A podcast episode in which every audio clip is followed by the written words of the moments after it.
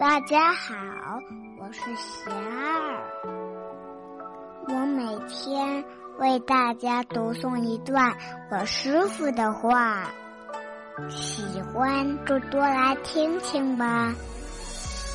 如何在境界面前保持平静？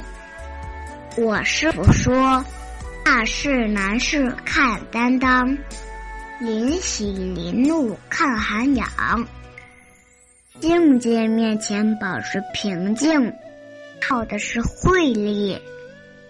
树一个人见识、胸襟、意志力的综合体现。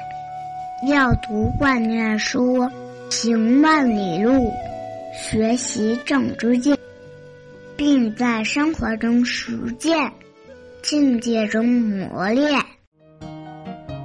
大家有什么问题？想问我师傅的，请给贤二留言，贤二会挑选留言中的问题，代为向师傅请教，然后在今后的节目中回答哦。